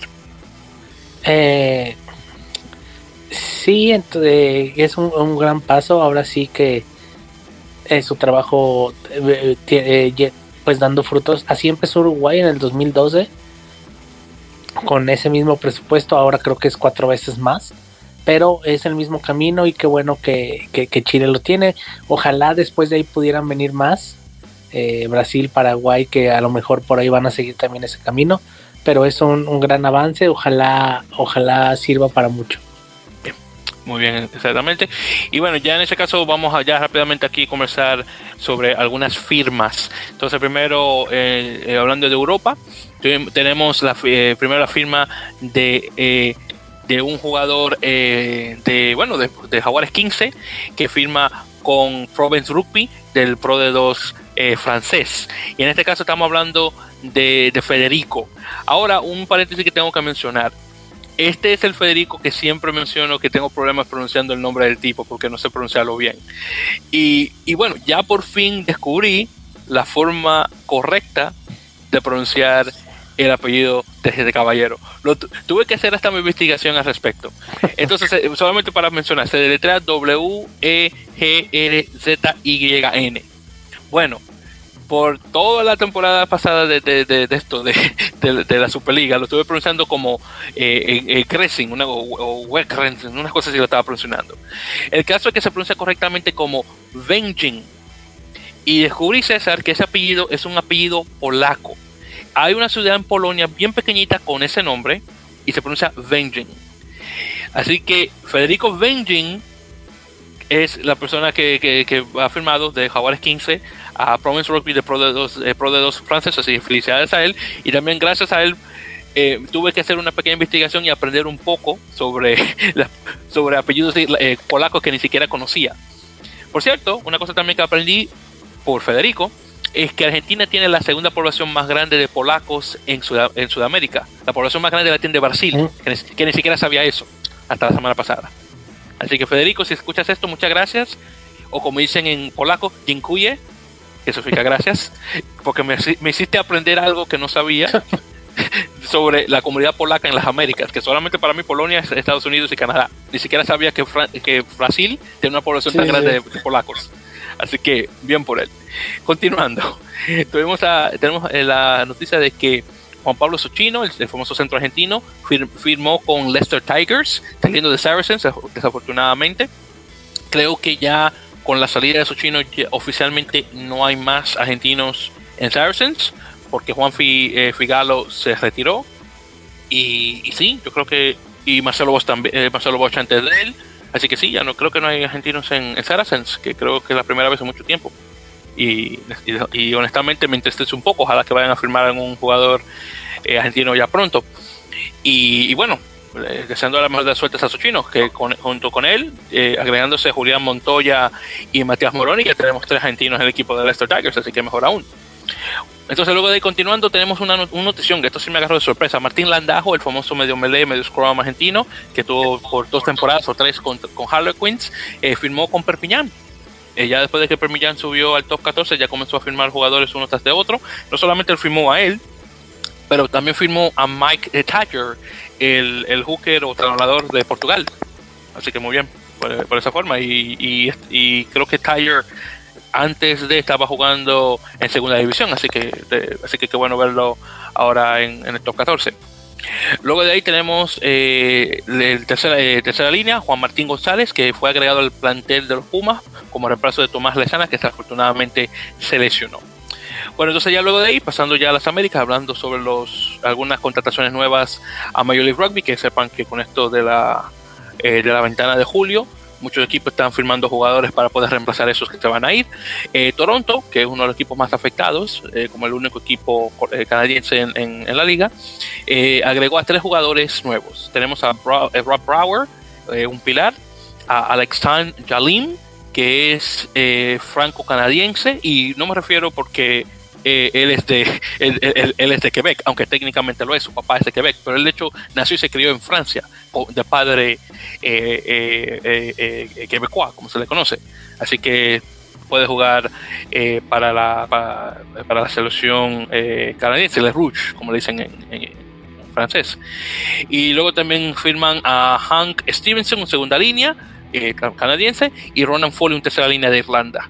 Ahora, Foley es muy interesante él es irlandés, como mencioné. Los padres de él tienen muchísimo tiempo viviendo en Canadá y de hecho son ciudadanos naturalizados canadienses. Pero por el hecho de que ningún padre nació en el país y por el hecho de que él, no nació en Canadá, aunque él tenga un pasaporte canadiense, no puede jugar para Canadá porque él no ha estado el tiempo suficiente en el país como para poder ser seleccionado. Es una cosa muy interesante, aunque a, Canadá no le, no le sobra eh, este, o pero no le sobra, disculpa, no le, no le, no, no está necesitado de terceras líneas, tiene bastantes, así que no es una cosa realmente necesaria, pero un pequeño paréntesis que mencionar. Luego ahí tenemos a Austin Gilgonis, que, que eh, firman a dos pilares, Brendan Rams, eh, que jugó en la temporada 2018, él es un jugador sudafricano que, que es, tiene muchísimo tiempo jugando para Austin Blacks, uno de los dos equipos grandes de Austin, junto con con Austin Hunts, que son los equipos más grandes eh, amateurs de, la ciudad de, Austin. Phil Hampson, si mal no recuerdo, es este. Yo creo que es californiano, si mal no recuerdo, y bueno, firmaron con, con Austin. Eh, luego tenemos a Seattle Seawolves, que de hecho firmaron a dos jugadores, dos de ellos que jugaron de hecho en este partido eh, contra Austin. Victor Comtat, el, el franco-estadounidense, que salió, que, y, que salió de, San Diego. Y otro que salió de San Diego junto con él, Travis Larsen, el hermano de, de, Josh Larsen de, Nueva Inglaterra. Así que el segundo y tercera línea, el Larsen eh, canadiense, obviamente Comtap eh, estadounidense, firman con el equipo de Seattle y vamos a ver qué tal. Desafortunadamente Joshua Furno, el, el, el italo-australiano, por alguna razón no mencionada, salió del equipo. Así que desafortunadamente no estuvo mucho tiempo con San Diego y bueno, deseando la mejor de las suertes. Eh, por cierto, también, ahora que estamos hablando de jugadores y eh, que, están firmando con equipos de Major League Rugby por el hecho de que, bueno, la ventana de julio, eh, hay que mencionar brevemente, César, la cantidad de jugadores que cada equipo está perdiendo por la ventana. Así que uno por uno hablando sobre la conferencia este. Entonces tenemos a Rugby ATL que tiene a cuatro jugadores eh, a eh, eh Chancellor de Estados Unidos, Conor Keys de Canadá, Matt Hinton de Canadá y Ryan Reese de Estados Unidos. Nueva York eh, también con cuatro. Wilton Rebolo, como sabes, obviamente de Brasil, Nate Berkeley de Estados Unidos, Nick Sebeta de Estados Unidos, Hanko Hammershaw de Estados Unidos y Quinn en, en Gawati de Canadá. Luego New England Free Jacks pierde a uno solo, George Larson, lo mencioné, de Canadá. Nola Gol pierde a ocho porque tenemos a Eric Howard de Canadá, Ignacio Dotti de Uruguay, Nicolás eh, Obersech de Chile, eh, Andrew eh, Guerra, el que estoy más que seguro que chicano, que siempre lo menciono, de Estados Unidos, Cam Dolan de Estados Unidos y Loki Kratz de Canadá. Ahora, Kyle Bailey y, Dino Waldrum, de hecho, por lo que escuché, de hecho, han, eh, ahora se han entrado al equipo, equipo canadiense y, estadounidense respectivamente, creo por lesiones a, otros jugadores. Así que esos dos podríamos contarlos también, aunque dos de los otros no van a poder jugar, parece por lesión. Luego en All Glory tuvimos a cuatro, a eh, Mikey Sosenefeagay con Estados Unidos, eh, Fanana Schultz eh, con Estados Unidos también, Mike Tabulas igual, y Doug Freshman con Canadá. Luego Toronto, que obviamente mencionamos los nueve, pero de hecho son 12, porque en ese caso estamos, contando a los chicos eh, sudamericanos. Así que tenemos a Cole Keefe, a Andrew eh, Quatron, eh, Tyler Rowland, Lucas Rumble, a Will Kelly, Spencer Jones, que desafortunadamente se lesionó, por cierto. creo que en esa tal no vaya a jugar. Ben Lasage y Patrick Parfit, todos esos de Canadá. Luego tenemos a Manuel Diana de Uruguay, eh, Leandro de Uruguay también y Gastón Mieres de Uruguay también. Así que estamos hablando de esos ahí y los otros tres en ese caso. En la conferencia oeste, entonces aquí tenemos a Giltines que perdió Luke Carty eh, y, Ryan eh, James, que por cierto, el hermano de, de, Luke es un nacional irlandés, pero no fue agregado al plantel que va a jugar contra Estados Unidos y con Canadá, creo. Luego tenemos a Utah, que pierde 5, a Paul Mullen, eh, Mike Basca, eh, Fraser eh, Hertz de Canadá, los otros dos obviamente Estados Unidos, Mika Cruze y Mike Teo. Si no menciono países, ya tú sabes que son de Estados Unidos. Luego, eh, Gilgronis pierde a 6, Regan o, o Garmin con Canadá, Rubén Dajas Estados Unidos, Marcelo Torrealba de Chile, Bryce Campbell, Cole Davis de Canadá y Connor Moneyham, obviamente con Estados Unidos. Luego tenemos a San Diego que pierde a 3, Siosi Mahoney, eh, Michael Smith con Canadá y Son Woochen, claro, con Estados Unidos. Seattle pierde 4, Jake Linkin con Canadá, eh, eh, Joseph con Canadá, eh, Rocker Hatting con Estados Unidos y AJ Alatimu, el único jugador que no es de los otros dos países o de, América, que está con Samoa. Y finalmente tenemos a Houston que pierde a 4, Liam Murray con Canadá, Lucas Albonos con Canadá, Diego Maño con, Uruguay y Robbie eh, eh con Canadá también. Así que ese es el listado. En ese caso, el, equipo más afectado, obviamente, es Toronto. ¿Algún comentario? Ya que tenemos uno, claro. Perfecto. Eh, ah, no, pues nada, eh, sí. algunas cosas interesantes. Firma sobre todo ahorita ya que va para el final de la temporada. De no que no pues son, por decirlo así, supongo yo son de corta duración de aquí a lo que termina. Vamos a ver si la siguiente temporada cuántos de toda esta lista que acabamos de ver renueva o, cómo pinta la situación, pero eh, eh, pues es interesante ir viendo cómo van cubriendo esos jugadores, sobre todo ahora con esto último de las ausencias por las ventanas, que eh, pues realmente sí va a ser por lo menos creo yo a lo mejor un mes, un poco más, sobre todo Canadá y Estados Unidos que bueno tienen juegos en Europa y tienen que viajar y tienen que hacer todos los, los protocolos que tengan que hacer, eh, pues no sé qué tanto vayan a tomar de acciones los equipos para, para poder cubrir, sobre todo, pues sí, que en su mayoría Canadá y Estados Unidos, que son los que más, eh, que los que más afectan a la, a la liga. Exactamente, hermano. Y bueno, ya para finalizar, César, el último comentario que voy a hacer es en relación a algo que te pasé ayer, que bueno, que justamente me lo dijiste que no te lo, no te lo esperabas, o mejor dicho, la respuesta que me diste fue, a ver si la encuentro aquí rapidito. Sí, no la este, veía venir. Eso, no la veía venir, esa fue la respuesta que me diste. Entonces, en este caso es físicamente hablando sobre eh, Estados Unidos. Bueno, Estados Unidos eh, va a tener un partido contra, eh, contra Irlanda en un torneo nuevo que se va a como Las Vegas Rugby Cup o la Copa, Copa Rugby de Las Vegas, que supuestamente va a ser un torneo, pero un torneo, es un partido anual entre Estados Unidos y algún otro equipo, me imagino, de, de nivel 7, de nivel 1. En este caso, Irlanda va a ser el primero. Entonces, esto se anunció justamente eh, ayer, eh, ayer martes, y como, y como mencionó César, fue algo que yo tampoco veía venir. Y este va a ser eh, y esto ya sería el, el partido de vuelta que, que contra Irlanda, ya que Estados Unidos va a jugar contra Irlanda el 10 de julio, así que ya luego se, se, tomaría este partido que sea el 30 de octubre.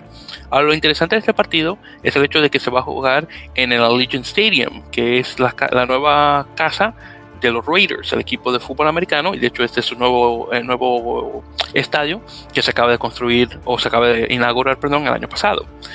Eh, este estadio tiene una, tiene una, cosa muy interesante, el hecho de que tiene dos tipos de, superficie.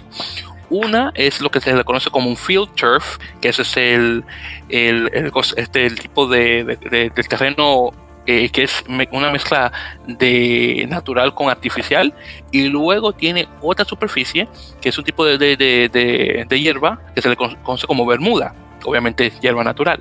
Así que en este caso se puede jugar de ambas formas. Obviamente me imagino se va a jugar en pasto natural, porque honestamente rugby se ve muchísimo más, se ve mucho mejor. Y creo que este, este estadio es un estadio cerrado. Obviamente estando en La Vegas y con el calor que se hace, honestamente tiene mucho sentido. Eh, también este lugar también se, lo usa el, equipo de fútbol de la Universidad de la, Universidad de Las Vegas, así que no está nada mal. Otra cosa también con este, eh, este partido es que se va a jugar fuera de la ventana de noviembre, así que no sé qué tan competitivo pueda llegar a ser, pero ahí veremos. Eh, todo depende obviamente y como le estaba también mencionando a César cuando le había pasado esta información, por lo que escuché, Irlanda va a recibir una cuota de un millón, eh, un millón quinientos mil dólares y después de eso, US Rugby, que como, eh, como, tal vez saben que es la, la Unión, la Federación eh, Nacional, va a recibir 20% de lo que se colecta con los boletos. Así que esto puede salir malo, malo para la Unión y si no se vende y puede que no se pueda repetir si no se llega a vender bien. Así que todo depende de esto. Otra cosa también es que una compañía australiana eh, está tras del evento este no, sé, no recuerdo cómo se llama. Esto, son, esto último que acabo de mencionar esto fue algo que escuché pero honestamente viene de un de una fuente creíble así que esto no es algo que pueda decir ah, no estoy muy seguro pero bueno eso es lo que se menciona y ojalá que esto se pueda dar bastante bien y obviamente que el equipo estadounidense pueda ser competitivo, que es muy importante esto. Entonces, ¿haces algún comentario sobre esto? Eh, pues nada, así como te dije, como te comenté, es algo que no me esperaba, sobre todo porque no está en, en medio de alguna ventana ni nada, pero bueno, evidentemente es para tratar de hacer crecer más el deporte todavía en Estados Unidos. Y bueno, vamos a ver si le resulta a la, a la Unión de Estados Unidos eh, el evento. Y César, vamos a ser honestos, hermano. Esto no es para que crezca rugby. Esto es para hacer dinero. Vamos a vamos a ser vamos a ser sinceros. Pero pero pero digo, evidentemente evidentemente creo que si quieren hacer dinero hay formas más atractivas, equipos más atractivos para hacerlo. Obviamente buscan también que la gente vaya y crezca para que entonces después creo yo para que después sí entonces sea para buscar dinero. A lo mejor eh, los primeros años no es tanta la euforia que hay, pero si a lo mejor la gente empieza a ir y después ya de unos 3, 4 años a lo mejor lo pueden mover a estadios más grandes, ese tipo de cosas. Entonces, mira, César, te lo voy a poner de esta forma. Para, eh, te lo voy a poner en, en, términos futbolísticos mexicanos para que me puedas entender. Esto yo creo que es un partido molero. ¿Sabes a lo que me mm, refiero, verdad? Sí, sí, sí, sí, sí, digo, puede ser. Obviamente, pues, independiente del partido, lo que va a decidir si, si es un éxito o no, pues es la cantidad de gente que vaya. A ver qué tal. Perfecto. Y por cierto, para lo que para lo que no saben, un partido molero este es uno de estos partidos que se hace, esto es un partido mexicano cuando se hace en Estados Unidos, que es para ganar dinero. Y se hacen así porque obviamente la gran población mexicana no, en Estados Unidos. No importa quién sea el rival, no importa, es más, no importa ni a qué jugadores lleve México. O sea, no importa si es la selección C, B, la que sea. Eh, y no importa contra quién se juegue, el chiste es hacer el dinero allá para vender boletos. Exactamente. Esa, es la, esa es la definición ya como tal. Exacto. Y por cierto, por lo que escuché, yo pensaba que ese nombre venía porque venía de, del mole, obviamente, de, la famosa salsa mexicana. Pero no, alguien me dijo que viene de la palabra mall o centro comercial en Estados Unidos, en inglés. Entonces viene que es un de mall, que viene de molero, que es la raíz. Esa no me la sabía hasta, este, hasta este entonces. Y más que nada porque obviamente como Estados Unidos es un país capitalista, bueno, y por excelencia, Sí, es un término que aquí se usa mucho para, para bueno, aquí se, se usa ya, aquí en México es un término que ya de hecho se, es como de diario, o sea, en el ámbito deportivo ya es de diario, de, es ya automático que uno, uno utiliza el, el término. Y bueno, hermano, ya con eso dicho, que tenía que reírme un poquito porque, y tenía que hacer, eh, tenía que hacer ese comentario del partido molero. Eh, y creo que vamos a llegar a un. Y, en este caso sería un molero para Irlanda, claro, porque Irlanda es, que, es el que está buscando ese dinero. Pero en todo caso, ya hemos llegado ya al final de este episodio número 59, el de la Mele Pocas, eh, que sería un poquito más largo de lo que esperaba, honestamente. Pero esto de, de la repesca olímpica dio muchísimo de qué hablar, así que tengo que admitirlo. Muchísimas gracias, obviamente, a nuestros oyentes. Y claro, saben, saben que nos pueden escuchar eh, en las, eh, a través de sus plataformas favoritas. Ya saben, estamos mayoritariamente en lo que es Spotify, eh, iBooks o eBooks, perdón, que es la plataforma por excelencia de, de podcast en español. también estamos por Google Podcast, que muchísimas gracias, que tenemos, hemos tenido mucho auge por Google Podcast. Claro, está también por Apple Podcast de igual manera, de igual manera por Podtail, donde pueden escuchar todos los, todos los los eh, episodios ahí también de forma gratuita sin tener que hacer una cuenta, por eso que me gusta Portail, aunque es una esta es una página eh, alemana, eh, aún, así tiene obviamente idiomas diferentes que se puede usar y recomiendo esa plataforma para poder escuchar si es que no quieren hacer una cuenta para descargar los, los episodios y claro, está por las redes sociales, como siempre, por facebook.com barra podcast, Twitter en arroba y de una manera en Instagram en arroba que por, cierto, muchísimas gracias a las personas que se han unido eh, a la familia de ELM dentro de Instagram, que eh, se está tratando de actualizar eh, diariamente para obviamente mantener esa ese grupo de gente, obviamente dándonos eh, sus, eh, sus, likes y eso. Bueno, ¿ese es algún comentario más, hermano, antes de finalizar? Nada, nada, nada, gracias a todos los que nos escuchan y pues por aquí nos escuchamos la semana que entra.